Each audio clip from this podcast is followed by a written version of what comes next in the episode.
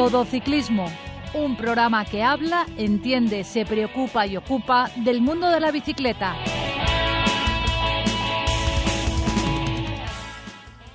Muy buenas tardes. Esto es Todo Ciclismo. Un programa que habla, entiende, se preocupa y ocupa del mundo de la bicicleta. Todo ciclismo.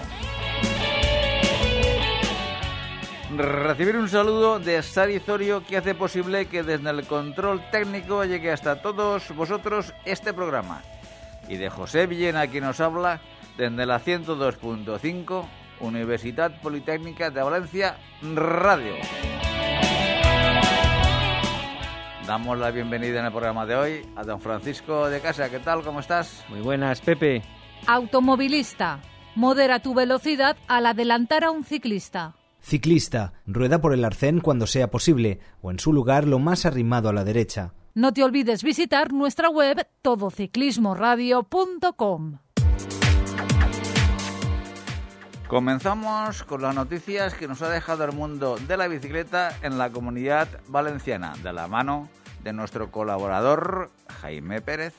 Yago Aguirre, del equipo Euskadi, se ha proclamado campeón de España junior por delante de Miquel Uncilla, de Navarra, y de Romero, de Castilla-León. Por escuadras, el título ha sido para la comunidad valenciana, con los alicantinos Sergio Hernández, Raúl Mira, Andreu Aibar y Daniel Cepa. José Carlos Núñez del equipo Suministro Dama se ha impuesto en Cox en el Trofeo Virgen del Carmen, cuarta prueba de Interclubs Vega Baja 2022 tras 76 kilómetros. Moisés Espinós mantiene el maillot amarillo y la selección de la Comunidad Valenciana Infantil Femenina se ha proclamado campeona de España por escuadras en Gincana en el Nacional que se disputó en Valladolid. Noa Jiménez ha sido tercera, Candela Cazorla cuarta, Lucía Graz Grau sexta y Yanara Carrión ha ocupado la posición 15. Ciclista, usa siempre el casco que debe estar homologado y asegúrate de su correcta colocación. Don Francisco de Casa, ¿qué otras noticias nos deja el pelotón eh, profesional? Bueno, Pepe, hoy estamos al lunes. El viernes empezó el Tour de Francia. Sí, señor. Y yo tengo una palabra que, que- que- que igual te parece un poco extraña, que es desconexión. O sea, ¿Y eso qué quieres decir? quiero decirte, el sábado yo salí con la peña Sí. a hacer la etapa habitual y en el almuerzo, durante un, o sea, durante toda la etapa más una hora del almuerzo, Sí. nadie dijo ni una sola palabra del Tour ni de la primera etapa del Tour, siendo todo gente aficionada al mundo de la bicicleta. ¿No te parece un poco preocupante eso? Preocupante y extraño. Eh, yo creo que en el fondo el Tour todavía, el año pasado sí que dio espectáculo, eh, hacía años que no, que no daba espectáculo. Yo creo que la gente tal vez se ha podido desconectar estos últimos años de lo que es la prueba en sí del, del Tour, porque ha sido, como te digo, realmente infumable. Esto era duro, duro. eh, porque lo único que te daba sensación es que te pegabas unas siestas, los que podían echarse la siesta, agradable. Eh, tener ese sonido de, de- de los comentaristas de fondo. Pero eh, la realidad es que, eh, bueno, mm, En tu peña, por ejemplo, el Eh, sábado se comentó algo. se comentó algo, pero también muy ligero. Algo así como que vamos eh, a ver el tour el sábado, que solemos salir nosotros los sábados. Que también ya se había disputado la Eh, cronoinicia. cor- correcto. Entonces le decimos, bueno, pues vamos a ver eh, a llegar a una hora prudente a casa para que nos dé tiempo a, a- pues eso, a, a estar ya, haber comido y estar ya delante de, de la televisión cuando conecten a una hora prudente, ¿no? Aunque Eurosport te la televisa eh, entera de la- las etapas. eh, Todas, todas las etapas las hacen enteras. en principio, mm, creo que sí. Teledeporte que conecta más tarde. Y, pero es lo único, porque todavía, bueno, eh, ahora entraremos un poquito a saco para ver eh, el tema cómo se han vivido estas, estas Sí. tres primeras etapas Eso, eh, que eso se han celebrado claro. en Dinamarca, pero Sí, pero, pero yo lo que me refiero es que esto no debe preocupar mucho al mundo ciclista que los aficionados se desconecten de él. Vamos a ver, a nivel, a nivel de la organización de ASO, que es la, la empresa que organiza el Tour de Francia, entre otras muchas pruebas, yo creo que están intentando ver cómo potencian todas las horas de retransmisión en directo de, Sí, la- pa- de pa- todas para- las etapas. Para que no sea un tostón y que tenga Claro. más...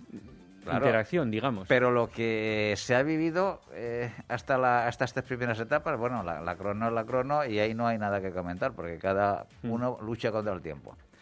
Pero las otras dos etapas vividas en, en Copenhague han sido infumables.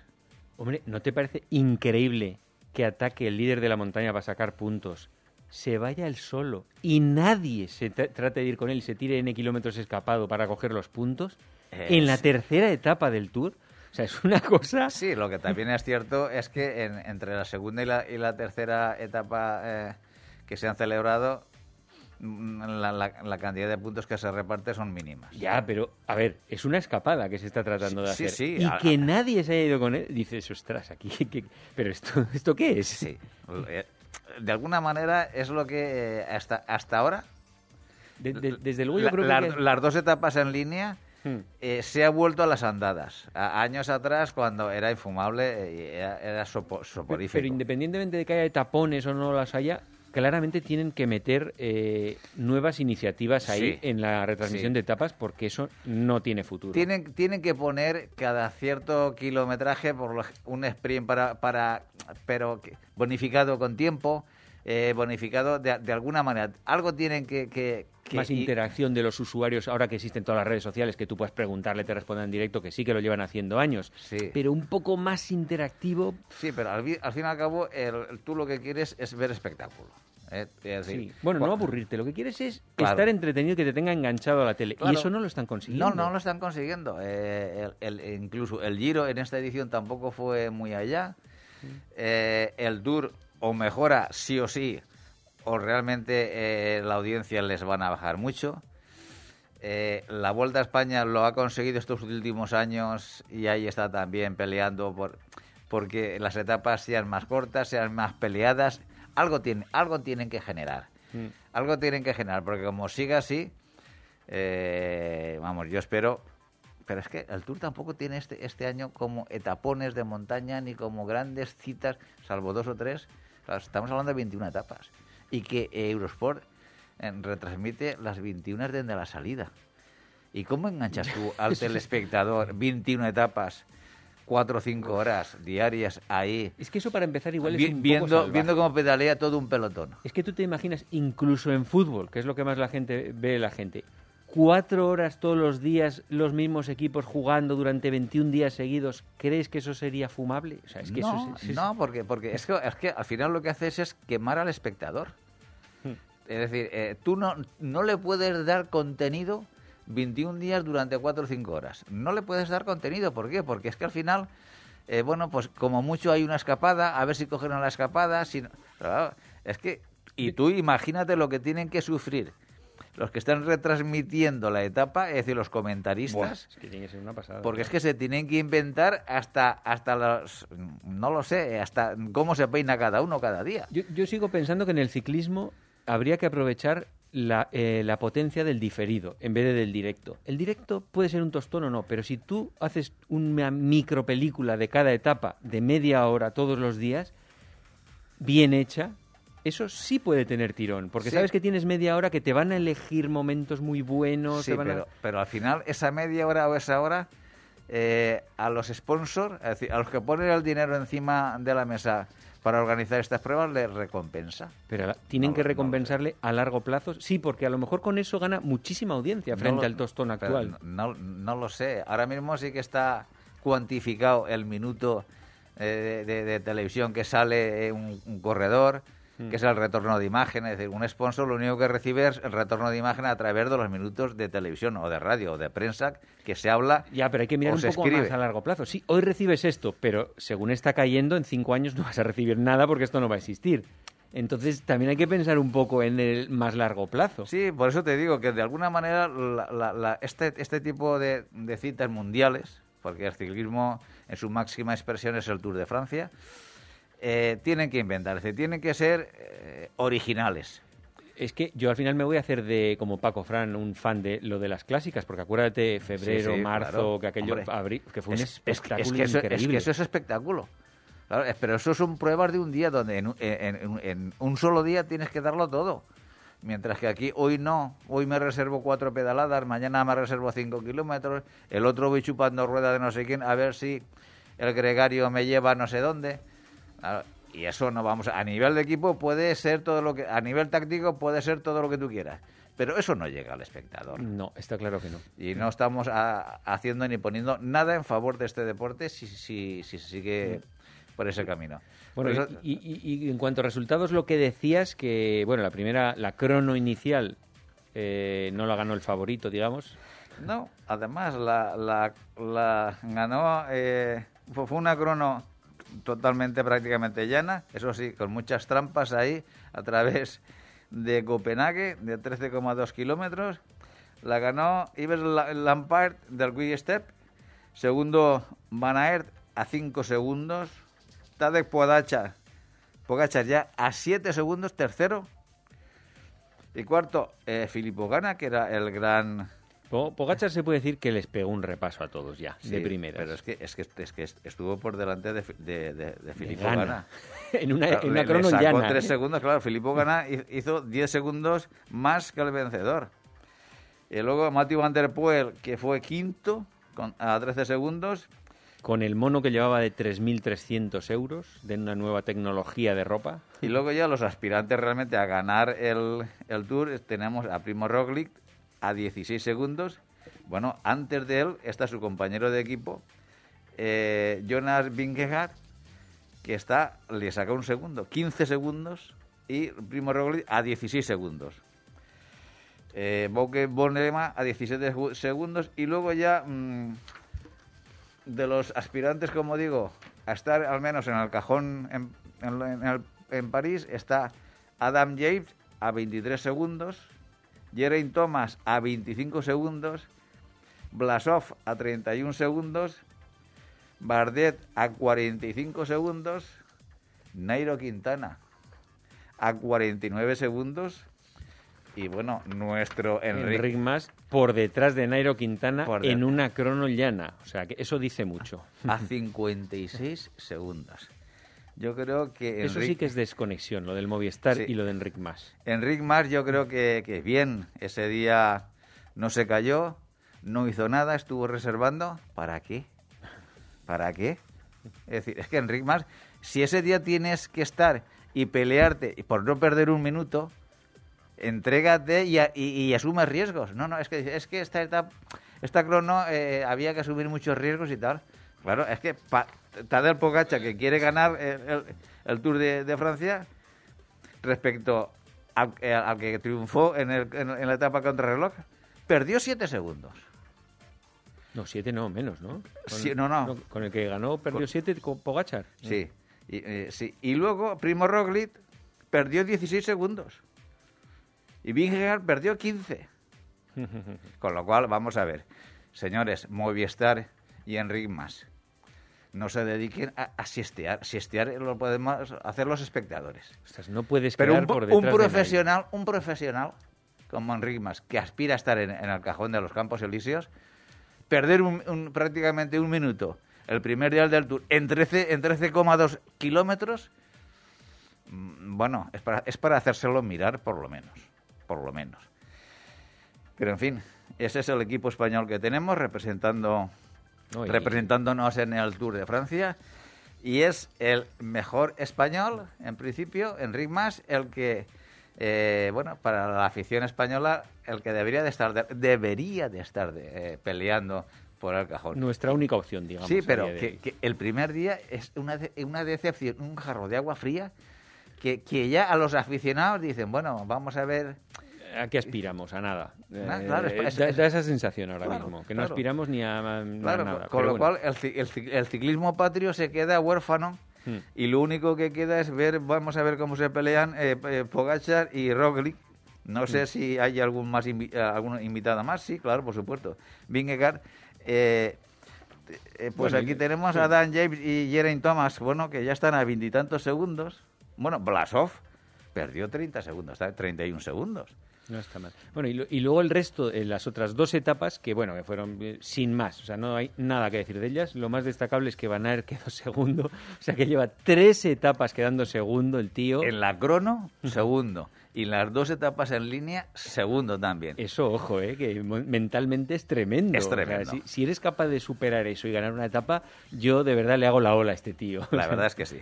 Y lo único que hay que reconocer de las dos etapas en línea y la crono que se han celebrado en Dinamarca es que la afición ha sido exageradamente mm, tremenda el comportamiento, acudiendo masivamente a cada kilómetro de las tres etapas que se ha celebrado en Dinamarca. Es decir, lo que yo no entiendo es cómo con esa afición Dinamarca no tiene una gran prueba una gran prueba ciclista, independientemente de- del momento histórico que tenga, que- que tenga más o menos eh, ciclistas profesionales que estén en, en- en la pomada por, por yo, ganar yo no sé si Dinamarca existe algún puerto de montaña, igual sí hay alguno, no sé. Bueno, pero tú sabes, es, decir, es que realmente ver esas etapas soporíferas y todo- todos los kilómetros prácticamente llenos de gente en las cunetas para ver el paso del, del Tour de Francia, a mí eso, la verdad es que sí, sí que lo envidio. Hombre, eso sí está guay. Eso sí que lo envidio.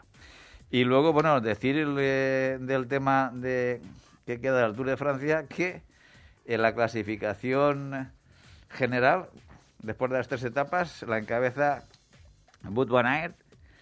Luego a 7 segundos está eh, Lampard. Pogachar está a 14. Pedersen a 18 segundos. Van der Poel a 20. Vingegaard a 22. Roglic a 23. Y luego ya tenemos, pues, a Gerard Thomas en el puesto decimosegundo a 32 segundos. Blasov en el puesto decimoquinto a 38 segundos.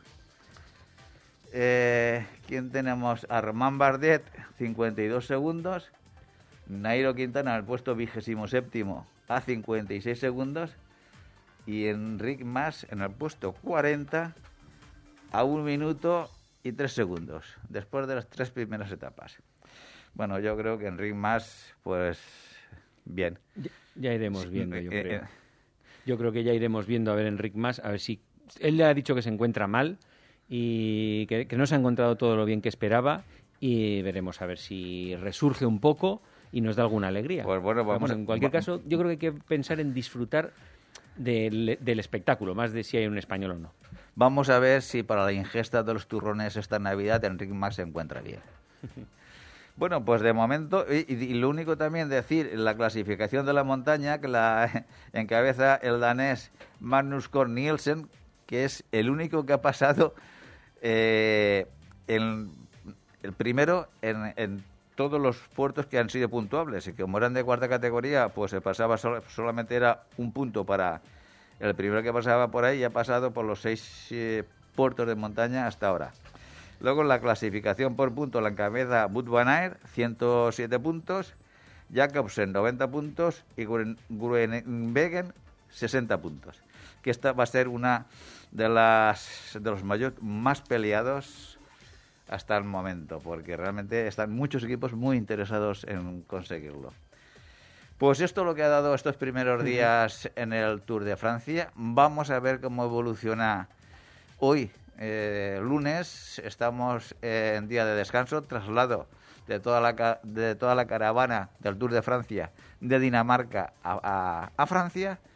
Mañana martes ya comienza la cuarta etapa, ya en territorio francés. Automovilista.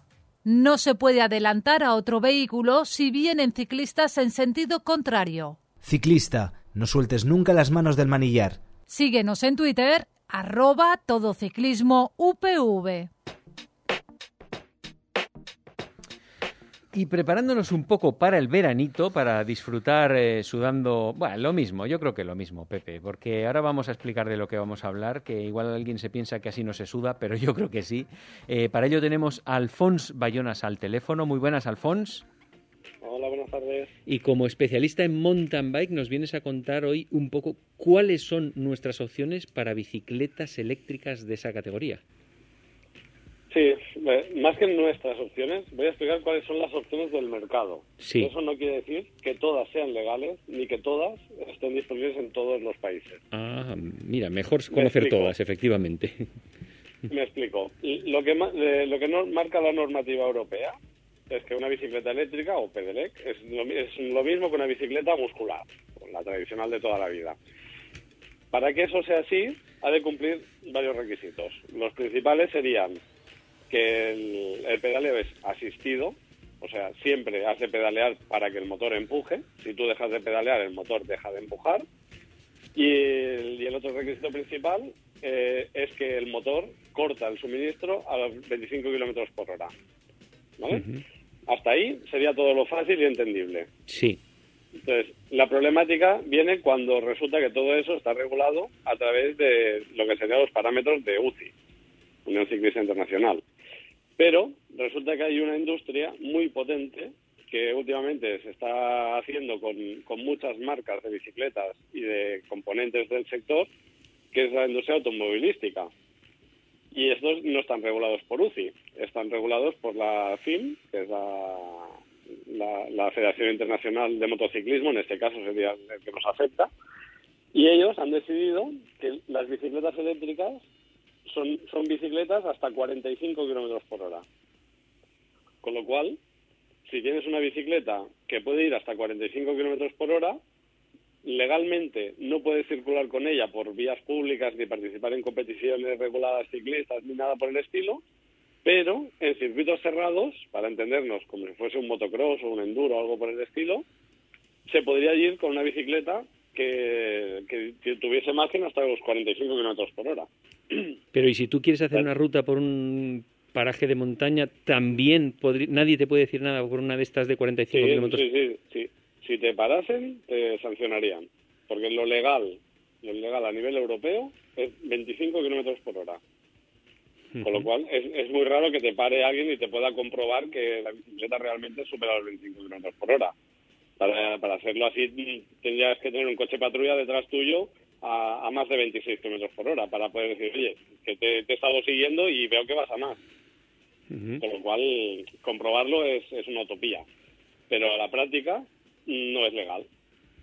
Vale. Y, eh, y habría otro, otro problema legal o, o alegal, que sería eh, en Estados Unidos, por ejemplo, las bicicletas no cortan a 25 kilómetros por hora, cortan a 20 millas. Hmm. Y si haces la conversión de millas a kilómetros, 20 millas son 32 kilómetros por hora.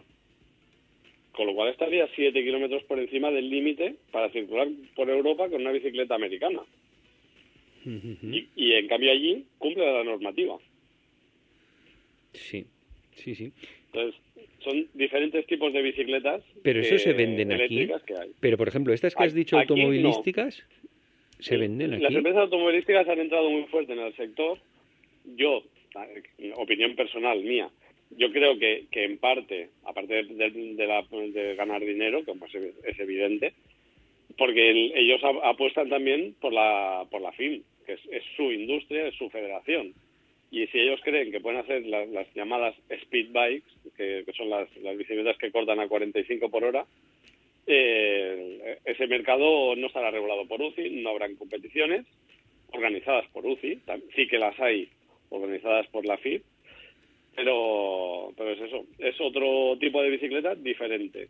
Mm, Cuando entramos a una tienda y pedimos una bicicleta, el 99,9% de los casos nos darán una e-bike mm, normal y corriente según la, la regulación homologada europea. Pero, Alfonso, yo, a mí me parece, tampoco es que yo haga tanto mountain bike, pero me parece que 25 kilómetros por hora no está mal dentro de- del mundo del mountain bike. No, es más que correcto, es más que correcto. Además, piensa que los 25 kilómetros por hora, a la práctica, solo se serán en subidas. Claro. Que las subidas es cuando vas a 5, 7, 9 por hora. A ver quién sube a 25. Mm, Bueno, pues mm, todos los que están en el Tour de Francia les das una mountain bike y te suben a 25, ¿eh? Sin problema. Hombre, por carretera igual sí, pero por un No, camino... ni por montaña. Sí, si no es un camino muy roto, que no es una trialera, no es algo muy técnico, esta gente suben muy rápido. Uf. Pero bueno, mm, no es el caso. Entonces, y a la práctica, siempre que vayas en plano o en bajada, vas a ir a más de 25. Hmm. Pedaleando simplemente con la inercia en una grupeta, vas a 28, 30, 32 por hora. Pero con mountain bike dices, ostras, ir en, aunque sea... Con mountain bike, sí. Eso es ir rapidito a 30 y algo por hora por un camino, aunque sea el llano, Por un ¿eh? camino ya, llano, ¿eh? Hablamos de... Sí, sí, de pero tiene que estar perfecto. Más o menos 1% de desnivel. Sí. O sea, se puede ir relativamente fácil a esa, a esa velocidad. Sí, pero que tiene que estar también con el asfalto, con el suelo muy bien, o sea, bastante liso. no, sí, no ¿eh? tiene por qué. Sí, o sea que... No tiene aunque- por qué. aunque- Por, por la montaña sí. Si es un, un sendero estrecho sí que se complica la cosa. Y es así más lento, más atento y, y esquivando más obstáculos. Pero si vas por una pista ancha que, que pueda caber un coche para entendernos, Sí, sí. ves los baches de lejos. O sea, que, que los puedes esquivar y puedes mantener el ritmo. Mm, Puede ser algún sitio que esté muy complicado por las frenadas de los vehículos o por lo que sea que esté muy rizado el terreno. Pero es que será un, un 10 metros, 20 metros, 50 metros. Eh, eso no es nada comparado con toda una ruta. A la que miras la media, ves que, que, que se va rápido. Alfonso, buena tarde. Mira, soy, Realmente eh, los 25 mira, soy Pepe Villena. bueno. Es que te estoy escuchando con auténtica pasión. Y claro, tú dices que las bicicletas que- eléctricas que se venden en, en España, según la normativa, a 25 de, de- por hora, 25 kilómetros por hora, dejan de asistir. Entonces, eh, digo yo, mm, lo lógico sería, más que dejarán de, de- de asistir, lo, supongo que lo que harán es llegar a 25 kilómetros por hora y mantenerse a ese nivel, ¿no? No. Que no te dejen no, no, no. acelerar más, dices, Pepe. Claro, porque tú imagínate que tú vas a la grupeta a 30 por hora, si a ti te asiste hasta 25 más lo que tú puedas aportar, pues sí que llegas, eh, más los vatios que tú puedas aportar como ciclista, eh, tú puedes llegar a 30, 33, 30. Ya, pero eso suena a trampa, ¿verdad, Alfonso? No, no, no, no. No, no, no son 30 menos 25 que pone el motor y yo voy a 5. No, Claro. no, no. Las matemáticas no funcionan así en este caso. No, vamos a ver, El vamos motor- a ver. Yo llevo... El motor aplica, aplica un porcentaje. Sí, Eh, de- desde el 100%, que sería aplicar lo mismo, que los mismos vatios que tú le imprimes al pedal, sí, los aporta el motor. Si tú pedaleas a 100 vatios, sí. realmente con el motor estás yendo a 200. Si la llevas a tope de power y vas al 400%, 100 que pones tú y 400 que pone el motor, vas a 500 vatios. Pero en el momento que pasas a los 25,01, Sí. automáticamente ahí esos 500 vatios los has de poner tú, en vez de los, los 100 que estabas poniendo. ¿Y, y es un corte directo? O sea, Claro. ¿tú lo, lo habéis llegado a probar alguno y de repente hace De- plof? Depende, depende de, de qué modelo, mm, qué actualización del software tenga, de qué año sea el motor. Los primeros eh, eran mucho más bruscos que los actuales. La queja de todo el mundo desde, desde el primer día ha sido la entrega de potencia que se dice, que, que es el- la patada que pega el motor cuando, cuando realmente entra, entra la ayuda. Entonces, todas las marcas han trabajado a nivel de software y a nivel de, de- materiales para que la entrega de potencia sea lo más suave, lo más dócil posible. Y hoy en día incluso puedes trastear legalmente los programas de los mappings de- del motor para decirle cómo quieres que sea la entrega de potencia, de manera que es muy suave. Vale, pero no pasa, por ejemplo, que estás a 25, imagínate, vas a 26, se corta, vuelves a 24, te arranca y, y estás ahí como, Sí. como con un turbo y te se quita el turbo. Es, es así, es así, pero aprendes a ir y, y cuando ya sabes regularte y ves el velocímetro, automáticamente prefieres quedarte en 24,9 y que el motor te ayude que pasar a 25,1 y tener que aportarlo tú todo. Pero, Y Obviamente. no pero- estás ahí en esa frontera, Claro, pero- sino que directamente te, te autorregulas. Y, y, y nadie, ningún fabricante se ha planteado el hecho de que te decía de que a 25 por hora no es que dejes de, de, de asistir el motor, es que te asista y que tú luego, vamos a ver, yo sé que eh, hay distintos sistemas de, de- de- o distintos software de cómo fu- eh, funcionan cuando para entregar potencia a, la- a la- a la bicicleta eléctrica. Con lo que tú estás diciendo, hay, hay algunas que te dan un tanto por ciento de, lo, de, la- de los vatios que da el ciclista, te puede ser el 100, el 200, el 400. Lo que tú o el- digas, o el- Todas, o el- ¿eh? Eso lo regulas tú. El Exacto, de- exacto. lo Ese es un sistema y otro sistema es, eh, hay casas eh, o kits que lo que te dan son eh, vatios eh, absolutos, independientemente de lo que des tú. Ese es el tema que, que- que iba a comentaros a continuación. Ah, vale, vale, perdón. Trucar las, las bicicletas eléctricas, que eso no es legal. Entonces, Mm. eso generalmente se suele llamar el gatillo. Ya, no, el pero- gatillo es, es un- una palanca extra que la llevas Sí. colocada al lado del puño Sí. y es como el gas de la moto. Tú apretas el gatillo y el motor acelera. Sí, pero- Independientemente de si pedaleas más o menos o no pedaleas. Ostras, eso existe. Sí, pero, pero, pero yo, es pero yo- convertir la bicicleta a una moto y eso no es legal. No, claro, Además claro. que es, muy peligroso. Eso es, Es muy obvio. bestia, claro. Pero además, a- Alfonso, yo no me, re- no me refería a- a- al gatillo que tú comentas, sino a que hubiese un sistema donde eh, el, el motor dejase, eh, de- no dejase, sino que se eh, mantuviese asistiendo A los pues, 25 y tú lo aportas Nada. lo que suba de ahí. Siempre- que- siempre- siempre que, que no se suman. Sí, sí, sí. No, pero- no se suman los 25 del motor más lo que yo ponga, sino que 25 lo que yo ponga, el motor me, me lo me aplica el coeficiente que yo le dé de, de asistencia. pero, y para y a partir de 25, el motor cero. Vale. Si no, no es una bicicleta, es una moto. Y para no irnos así por eh, las nubes y, y todo esto, yo quería preguntarte qué, para ver, para que no nos la cuelen, ¿qué tenemos que tener en cuenta a la hora de comprar una bici de mountain bike con motor? O sea, cosas importantes. Permíteme un segundo que quiero hacer otra puntualización Sí. respecto a lo del gatillo. Hmm. El gatillo no es legal. Eso queda claro. No Sí, se puede comprar ninguna bicicleta que lo traiga instalado de serie. Eso no es legal. Le- No, le- no solo le cae el puro a quien la compra, sino también al que la vende. Sí, sí. Eso es, es, es una moto, no es una bicicleta. Sí. ¿vale? Pero hay una diferencia muy importante con otra función que tiene un nombre en inglés que ahora no me acuerdo, que es, básicamente es apretando en el display un botoncito, la bicicleta camina a 5 kilómetros por hora. El motor empuja 5 kilómetros por hora. Esta función no es para ir montado. Esta función es para arrastrar la bicicleta. Es decir, tú estás subiendo por una trialera, por un camino complicado, lo que Ah, sea, vale, vale. y te quedas a media subida, porque no has podido, porque la asistencia del motor, la batería, por lo que sea, te has quedado a media subida, y arrastrar una bicicleta que de media pesa unos 21 o 22 kilos, por no decir hasta 27 y 28 que las hay, eh, arrastrar esa bicicleta cuesta la vida. Las bicicletas ya lo han previsto y le han puesto este botón que es un, un push to play, o sea, es le aprietas al botón y, y el motor empuja, de manera que tú solo has de aguantar el equilibrio de la bicicleta, no es de arrastrarla. ¿vale? Ah, pues está muy Eso bien. no es lo mismo que el gatillo, ¿eh? Pero eso va a la misma velocidad, va a 5 por hora, entonces Sí, tú igual tienes que Eso correr mucho para, para seguirla, No, ¿o qué? 5 por hora es, es caminar a la velocidad normal, es 5 por hora. Sí, en llano sí, pero como sea subiendo una cuesta... Bueno, entonces ya regulas tú si le das más o le das menos o Ah, sí que puedes bajarlo un poquito, no tiene por qué ir a 5 No, la bici y ya está, ¿no? Sinceramente, esa función yo no la he probado nunca, Vale, vale, pero vale. existe. Y- Y, y hay motores que la tienen y, y es en el display. No es con un gatillo aparte, sino es en el propio display de Vale. que controlas la, la batería que te queda, el Mm. tipo de, de ayuda, de asistencia que tienes. Pues hay, hay el botón de, de, de la ayuda para caminar arrastrando la bicicleta. Y e- eso, no está pensado para pedalear. es- ese sistema que estás hablando, Alfons, también se suele utilizar. Tú imagínate que estás, eh, que llegas a un cruce de carreteras o de caminos, tienes que parar y para arrancar eh, de cero cuesta horrores. Entonces lo que se Bueno, eh, eh, eso depende del tipo de bicicleta. Supongo que aquí te refieres a la experiencia personal con el trail que, sí, que, que llevas. sí, sí, claro.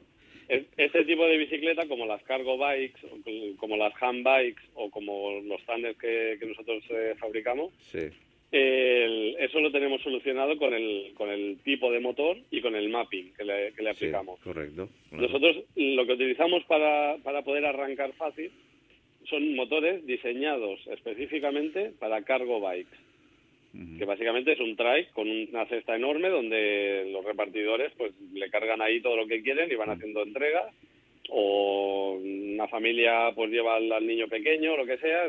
Es, es un tipo de bicicleta que, que le cuesta mucho arrancar. Así es. Entonces, si eso lo aplicamos nosotros en un tándem, sí. arrancar desde parado es súper fácil, porque toda la, la, la potencia te la entrega en el primer tramo de...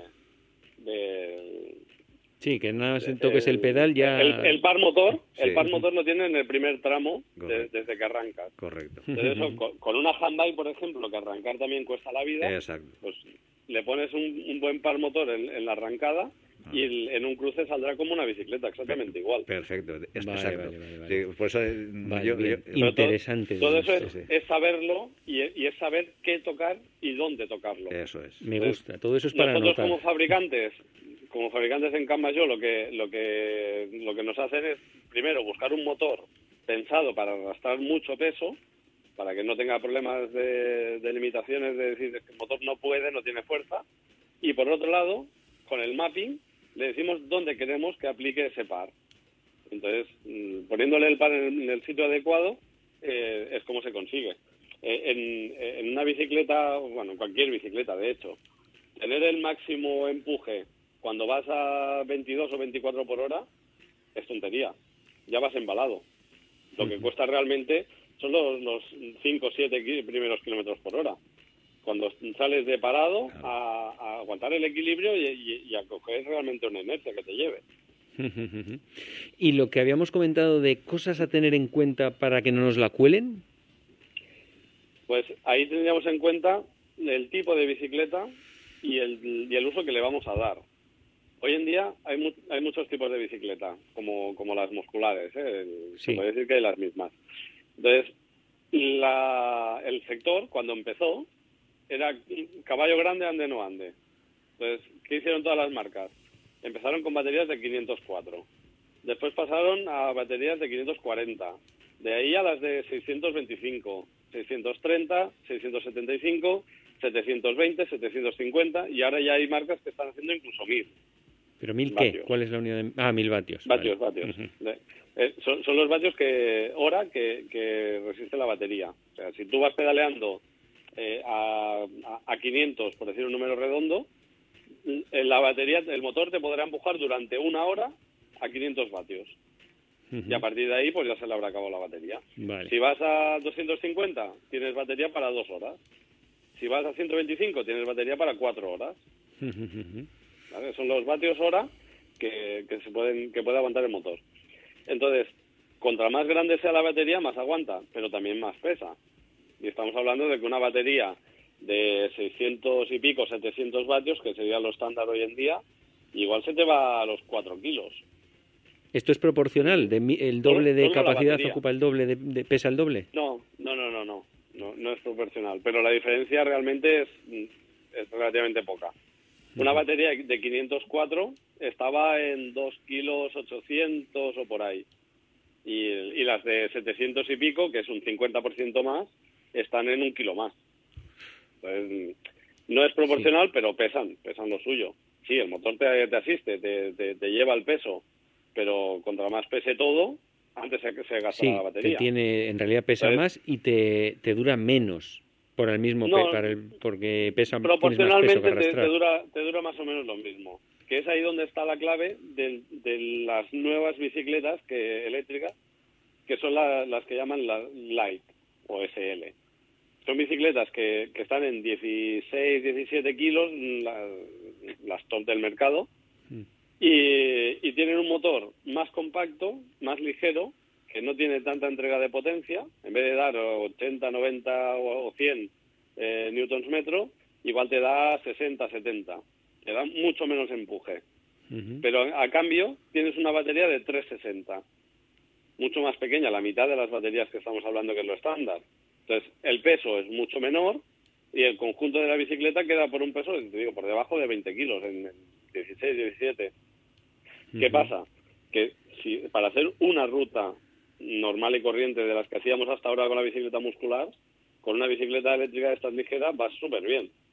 Te compensa, no gasta tanto porque la bicicleta no pesa tanto, tú has de, has de sudar lo mismo porque eso si queréis también lo hablamos, pero por ir en bici eléctrica no te cansas menos, ¿eh?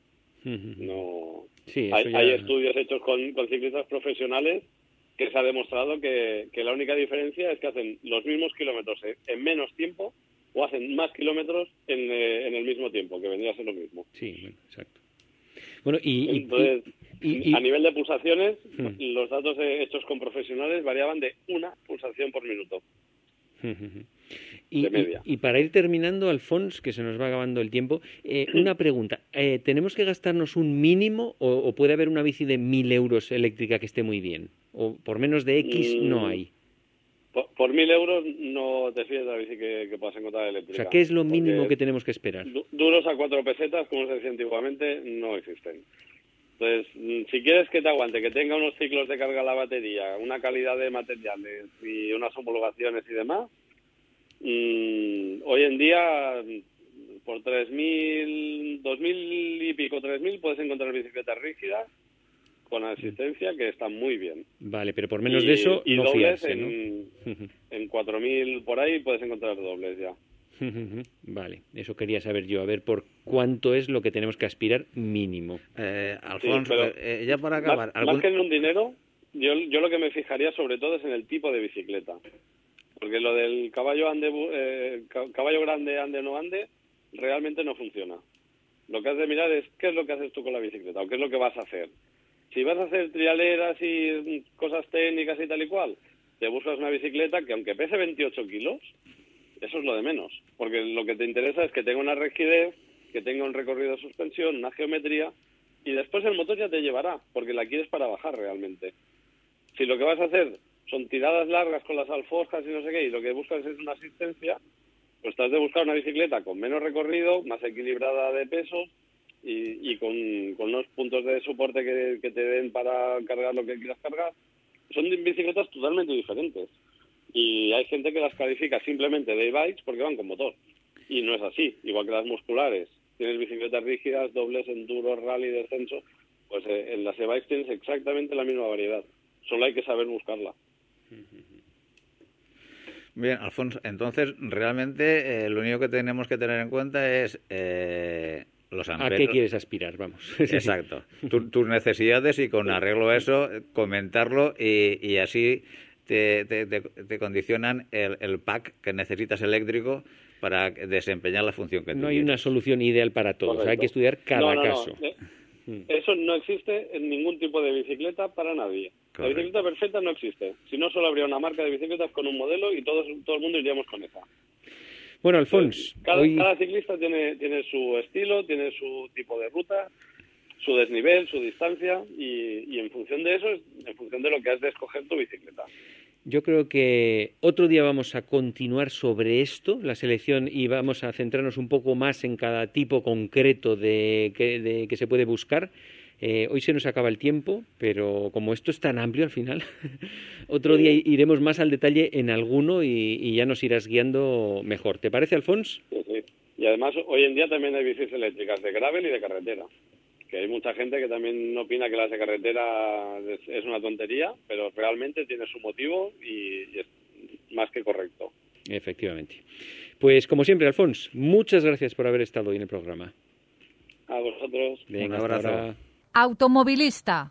La distancia mínima para adelantar a un ciclista es de metro y medio y hay que invadir total o parcialmente el carril contiguo. Ciclista. Es conveniente que salgas siempre que puedas en grupo. Búscanos en Facebook. Todo Ciclismo UPV Radio.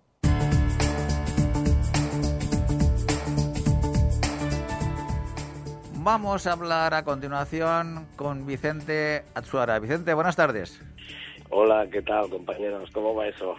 Muy bien, con muchas ganas de hablar, de hablar contigo. Lo noto algo cansado, a Vicente. ¿eh? Vicente, Pues, ¿qué, pues, qué has eh, hecho? pues, hombre, la verdad es que ya me ha dado tiempo al descansar, pero sí que les puedo decir que de donde, de donde he venido hace unos días, he venido molido. Porque, bueno, no sé si habéis adelantado algo, pero bueno, mm, teníamos ilusión los compañeros en hacer el Camino Santiago por algún sitio que no haya- habíamos hecho, lo- que más que menos lo ha hecho tres o cuatro veces. Pero entonces eh, habíamos oído hablar del Camino Inglés, supongo que habéis oído hablar del Camino Inglés. ¿No? ¿Ese es el del norte o no? ¿O qué- es eso? No, no, no. El del norte es uno que va paralelo a, a la costa Sí. cantábrica, muy cerca, es muy bonito, el que es muy largo. Ese, ese lo hicimos hace unos años. Bueno, el caso es que el, camino inglés simplemente era inglés porque era- cogían los ingleses, bajaban el barco en, en el farol y de ahí pues iban andando hasta Santiago. Total son 130 kilómetros, una cosa así. Entonces, bueno, pues eh, teníamos ilusión, pues digo, ah, pues nos vamos allí y después también teníamos interés en ir a Finisterre, pero eso, eso ya es una extensión de lo que es el Camino de Santiago. Claro, la verdad es que como está todo tan hablado y todo tal eso, está muy bien señalizado, todo muy bien, pues no nos preocupamos demasiado tampoco. Y el caso es que llegamos allí, que es la, lo curioso del caso, Y, y bueno, pues eh, os puedo decir que es un camino para verlo en televisión. o sea, es, es, bonito, tiene tramos preciosos, hay unos tramos entre eucaliptus, otro entre los robles, eh, robles, eh, robles, eh, no sé cómo se llama, qué especies de roble, pero bueno, eh, típico de allí de Galicia, eh, muy bonitas, bonitos. Pero claro que tiene unos tramazos allí con unos subidones que enríete tú del angleo. Yo no había subido en mi vida unas, esas pendientes, os lo digo, ¿eh? yo no, no- nunca las había subido. Pero, pero ha sobre, sido todo con una, sobre todo con una bici de montaña, claro, que pesaba, pues con todos los trastos que llevamos y todo, pues estaría por los 15 kilos, lo menos. ¿Solo 15 Claro. kilos? ¿Con alforjas y todo? No. Bueno, es que llevábamos, eh, llevábamos una mochilita y la otra cosa lo habíamos enviado en, Ah, por, vale, vale. con taxi. Sí. Vale, vale. Pero ¿y Pero hasta bueno, Ferrol pues, cómo eh, fuisteis de Valencia? ¿En coche o en avión? Pues a Ferrol fuimos, eh, fue una combinación, además que nos salió, hasta que cogimos las bicicletas, os puedo decir que fue un desastre, uno detrás de otro, pero uno detrás de otro. Para empezar íbamos a salir un día y ese día, mm, una semana antes, nos enteramos que en Ryanair ya teníamos los billetes, ese día empezaba la huelga, claro. Con las, bicicletas, con las bicicletas ya enviadas allí no podíamos ir al aeropuerto a ver si salíamos o no, porque te dicen, usted vaya allí, puede que salga y puede que no. Si no sale, pues pone una reclamación y tal. Total, que Pero, pero, Vicente. ¿las, las bicicletas Sí. las habíais mandado antes por mensajería Sí, o qué? Sí, o- Y- en correos. ¿Y te las guardan correos. allí en un sitio Sí, sí, en oficina? Ahora te, ahora te Ah, explico. Ese, vale, vale. ese fue el segundo desastre. El segundo desastre fue. Venga. Primero fue el avión.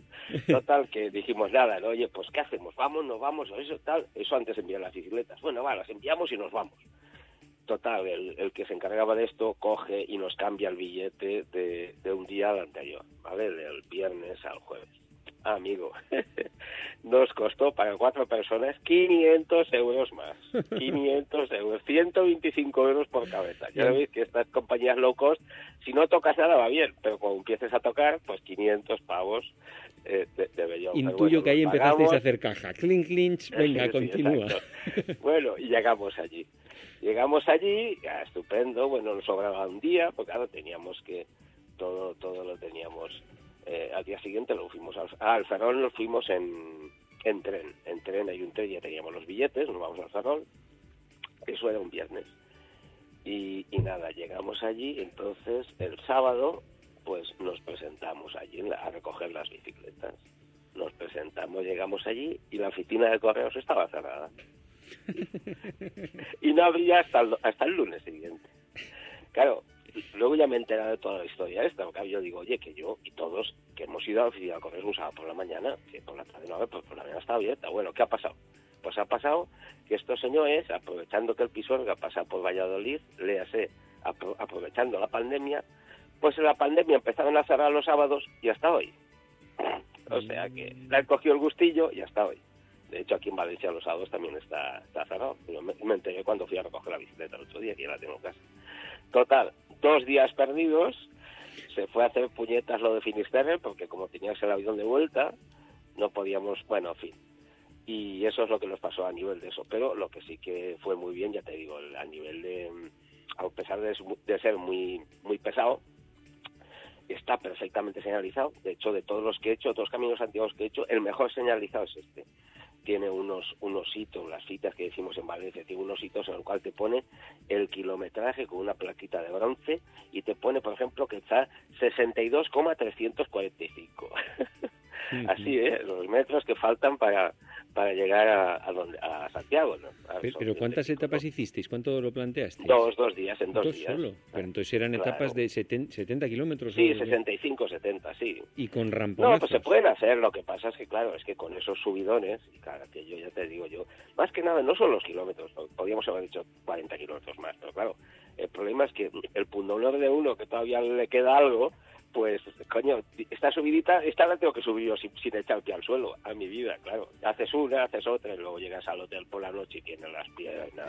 Pero, pero no te llevaste la pistola de masaje, Vicente. pues mira, me la olvidé.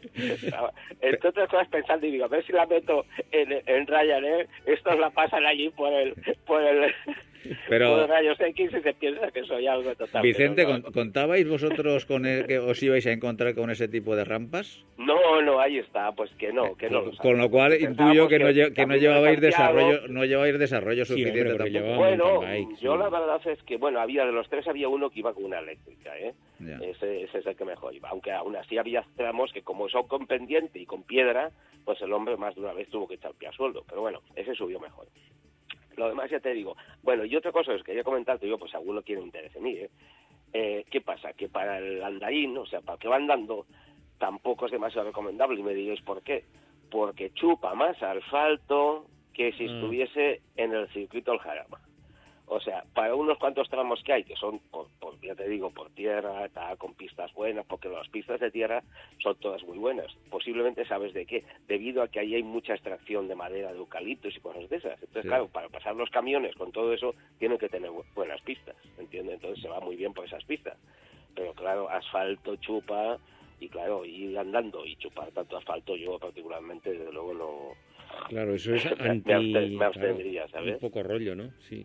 Sí, pero ya te digo, además, pues muy bien, nos salió muy bien, lo hemos hecho muy bien. Santiago estaba a tope este año. Pero Claro, este año es jacobeo, algo de eso, yo creo, ¿no? ¿Eh? Este año no es algo de jacobeo. eh, Sí, sí, no, el Compostela sí es. Eh, han- lo han ampliado, o sea, era el año pasado, pero como el año pasado pasó lo que pasó, que no pudo ir nadie prácticamente, pues lo han hecho este año, ¿no? Claro, y estaría aquello... que hemos ido, hemos ido la semana pasada, o sea que en realidad no, hemos, no nos hemos esperado ni a julio. Bueno, pues estaba pero petado, petado, ¿eh? que vas por las calles y dices, Dios mío, está, es que yo parece que os han soltado aquí, todo el mundo ya Pero de todo, ¿eh? ¿Y entonces no tuvisteis problemas con el alojamiento? No, eso no, porque lo te- no, eso es lo único que iba bien porque lo teníamos todo, si estaba todo estudiado, pagado, todo, o sea, lo teníamos todo bien, pero claro, tuvimos que perder dos días, ya te digo, hicimos turismo, estuvimos en Betanzos, eh, la primera noche fue en Betanzos, que es una ciudad preciosa, estuvimos por ahí andando, comiendo la, la famosa tortilla de patatas de Betanzos, famosa del mundo entero, eso sí, al que, no le- al que le guste la tortilla bien hechita, que no vaya allí. a mí me gusta muy tierna, está así, deshecha. Exactamente. Es, digamos que las patatas nadan entre el, entre, entre el huevo, ¿sabes? Pero, pero buenísimo. Luego el cachelo, la patata gallega exquisita, buenísimo, ¿no? Todo está todo muy bien, menos menos el tema de la desgracia de la gallina y luego de correos. Claro, ¿Cu- ¿Cuánto vale mandarla por, por mío, correos, perdón, Vicente? Vale 48 euros. ¿Eso es tarifa plana incluido- a cualquier sitio? Incluido te dan una caja en la cual cabe perfectamente una bicicleta. Ah, bueno, y otra cosa os voy a comentar, también muy interesante. Eh, nada, aquí las fuimos aquí a una oficina de correos, ahí en Poeta Masieros, las metimos, hicimos todo eso, pa, ya, se van para allí.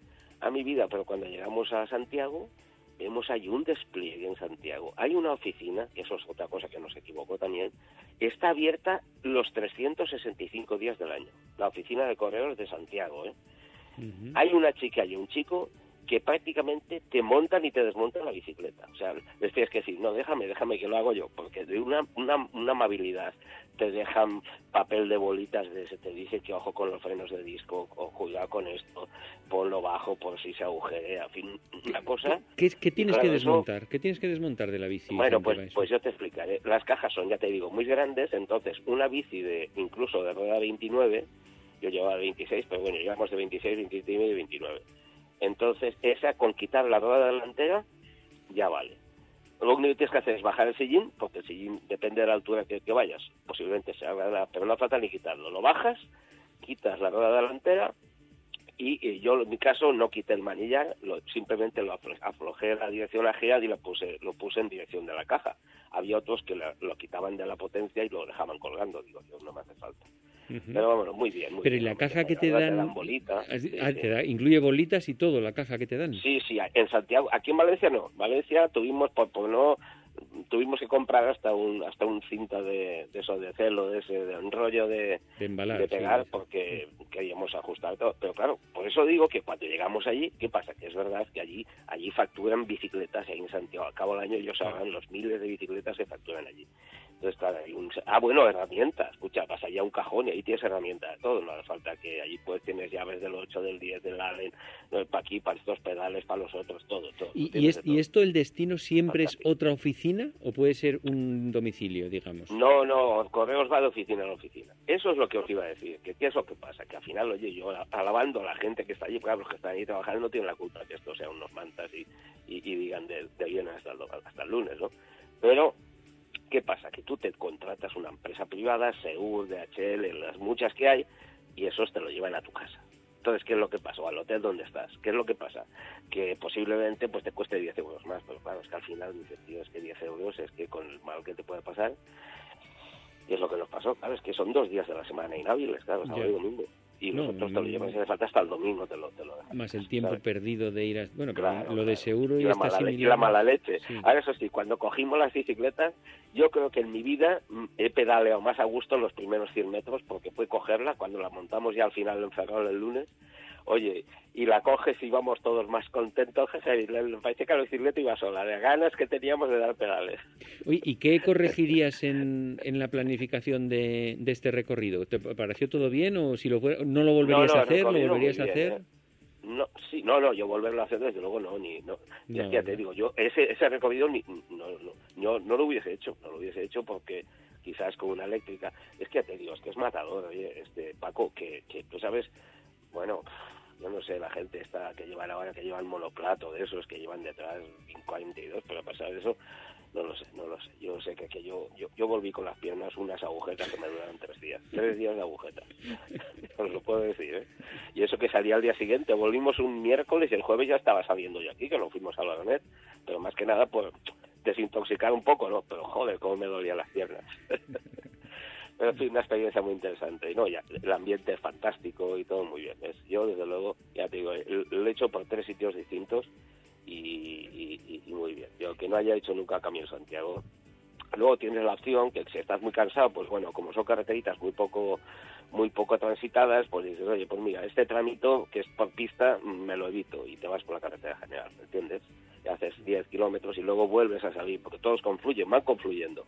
El general, la carreterita por la por la pista y entonces pues va, sí, se hace bien. Pero vamos, una muy buena experiencia. Bueno, y ahí, ahí dejamos el camino de Santiago. Ya para terminar, Vicente, no sé si quieres quedarte con nosotros para comentar el accidente de Alejandro Valverde, para el que Vaya, no lo vaya, sepa, vaya, que no sé si lo sabéis, le adelantó un coche.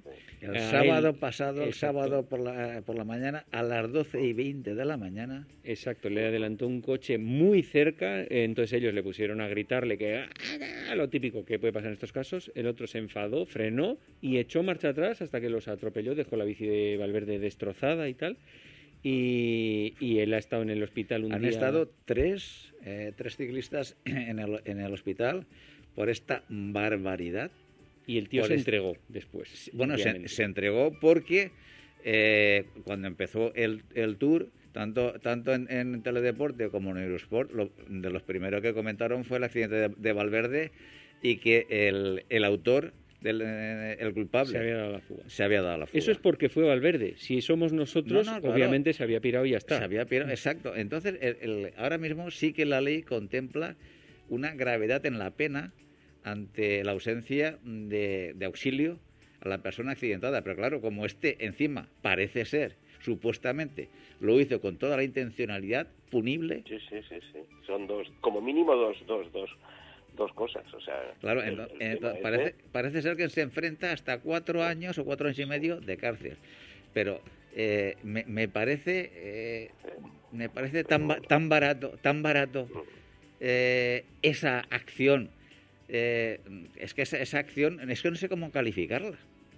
Porque es un intento, un intento de homicidio, claro, realmente sí, puede ser, porque claro. yo lo quería matarlo, pero los podías haber matado, tú Hombre, por supuesto que los podía pegas la- haber- pegas la matado. cabeza, cualquier cosa de esas y, y- y se queda allí seco. ¿eh? Claro, eh, Valverde estuvo 24 horas en observación porque tuvo un Claro, golpe. tuvo conmoción, eh, claro, claro. tuvo conmoción cerebral. Entonces, es que, eh, que, que podían haber, haber muerto los tres, obviamente. Lo que pasa que Sí, la gran, todo- la, la gran suerte sí. para los tres ciclistas es que su- sufrieron. Valverde yo creo que fue uno de los que más sufrió porque tuvo conmoción Sí, es que iba cerebral. al primero, creo que Valverde, eh, este, Alejandro iba al primero, Sí. fue el primero que recogió el golpe. Claro. Y los otros fue algo más que chapa y pintura, pero, pero poco más. Pero de todas maneras, yo aquí lo que saco, Pepe, es que yo lo primero, lo- cuando lo vi, aparte de, bueno, ese, todo es un ciclista admirado por todos y ese, te las manos a la cabeza, ¿no? Mm. Pero lo primero que pensé es que, eh, ¿quién, ¿quién no le ha dicho a un coche que ha pasado malamente le ha dicho, eh, ¿a dónde vas? No sé qué, pa' aquí, con mejores o peores palabras. ¿Quién no lo ha hecho en la vida? Yo creo que lo hemos hecho todos. Pero, eh, pero, Con Vicente- lo cual, pero, eh, con lo cual, fíjate que hemos estado. Si pillas a uno de estos, te Sí, puede pasar a ti. exacto. Pillas a un tronado y ojo. ¿eh? No, Eso es lo primero que pensé yo, claro, es que, o sea, yo normalmente no suelo insultar y cosas de esas, pero, No, pero- por lo menos llamar la atención, no- suele llamar la claro. atención, salvaje, loco, no lo ves, no sé qué, cosas de esas, hacer así y tal. Pero el problema, Vicente, la reflexión que yo me hice en, en- en ese momento cuando escuché por primera vez la noticia, es decir, un ciclista, eh, el ciclista cuando está en la carretera está en manos de todos los conductores de automóvil, de todos, porque son los que tienen que adelantar a los ciclistas. Los ciclistas debemos colaborar con las normas establecidas para eh, facilitar el tránsito por, la- por las vías públicas. Eso es obvio.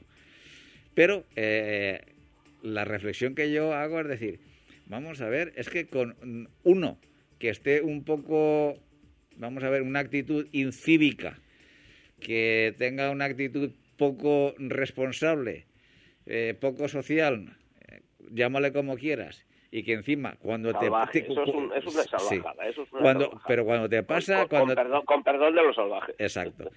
Eh, cuando te pasa un coche y, y- y el espejo retrovisor del coche te roza las piernas o te roza un... un- un- Pe- un- Pero yo creo que es importante individualizar en estos personajes concretos, no en los conductores. No, no, no, porque no, al final es todos los es sábados son 99% nos pasan súper bien todos. Sí, sí, ¿eh? no, no, no. eh, vamos a ver, la actitud del conductor en España en los últimos años ha mejorado respecto, vamos a ver, al ciclista, a respetar al ciclista, ha mejorado muchísimo. Y eso hay que reconocerlo. Y eso es así. Porque al final se ha sensibilizado entre todos, entre la administración, los ciclistas, los medios de comunicación y tal, se está sensibilizando continuamente y debe de ser así y debe de continuar así para que la actitud del 100% de los eh, que usamos la- la- las vías públicas nos respetemos entre todos. Eso tiene que ser así. Pero claro, eh, si tienes un, un loco, un- uno que no respeta la, la norma básica y encima aquellos que son se sienten agredidos por no respetar la norma básica protestan y, el- y cuando protesta se siente totalmente agraviado el agresor, dices, bueno, es que es que es, es hasta aquí. Esto, esto es el mundo al revés. Bueno, De todas estamos... maneras, Pepe, No. si me permites Sí. un- una reflexión última. ¿Os acordáis cuando salió la nueva ley? Que, ahí la, que aquí la comentamos en el programa, diciendo que cuando se adelanta un ciclista existe la obligación de pasar al carril adyacente. ¿Os Sí, sí, sí, ¿Eh? claro, claro, Que claro. hubo uno incluso, bueno, pues puede ser que venga uno o dos, bueno, pues buena voluntad, ¿verdad? Pero te digo que ignorancia continúa habiendo mucha Eso sí. porque hay muchos que nos pasan y, y por aquello de no pisar la línea continua, mm, no te Sí. digo que te pasen a un palmo, Sí. pero les Sí. ves que llevan miedo de pisar Pero- la Pero línea eso es ignorancia. por eso, lo por dices. eso, Eso se ven por- muchos, ¿eh? pero por eso digo que, que- que- que hay, que continuar formando a todos los usuarios de las vías. Vicente, estamos fuera de tiempo. Agradecer, agradecerte tu colaboración en el programa de hoy y, y, bueno y, y satisfechos también de que hayas eh, disfrutado de, de esa experiencia ciclista por, por Galicia. Venga, Hasta pues la próxima, Vicente. del Tour de Francia. Claro que sí. Venga. Eh, Hasta luego, compañeros. Paco, nos vemos, nos escuchamos la próxima semana. Hasta la semana que viene, Pepe. Y a todos vosotros os esperamos el próximo lunes a partir de las seis y media de la tarde y los jueves a partir de las 12 del mediodía.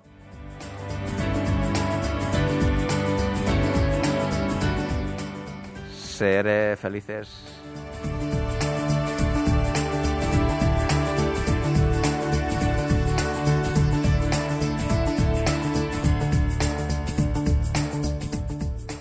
No te olvides visitar nuestra web todociclismoradio.com. Acuérdate de ponernos una reseña en iTunes.